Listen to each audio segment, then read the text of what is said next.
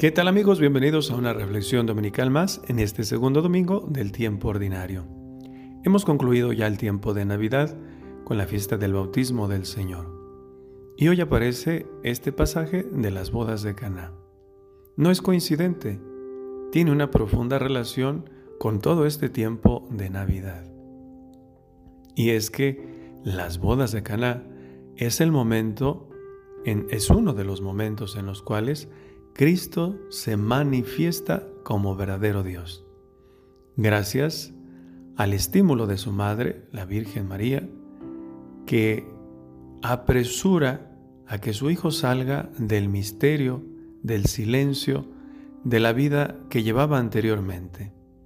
El Señor había permanecido en su vida personal sin hacer cosas extraordinarias, creciendo, madurando, y sin embargo urge que ya se manifieste como verdadero Dios. Es lo que estimula María Santísima. Pero no es la primera manifestación. Recordemos que gracias a María, Dios se hace hombre. A través de la encarnación es la primera manifestación a la humanidad de Cristo como verdadero Dios.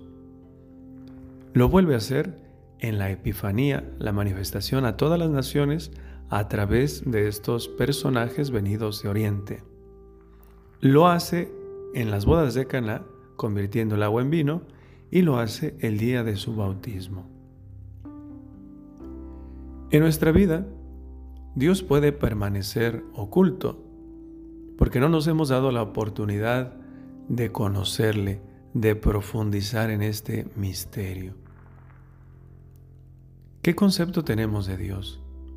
¿Cómo has aceptado a Dios en tu vida? Tal vez vivimos en una indiferencia, en una pasividad, en una frialdad, en una lejanía, que no hemos conocido a Dios como tal.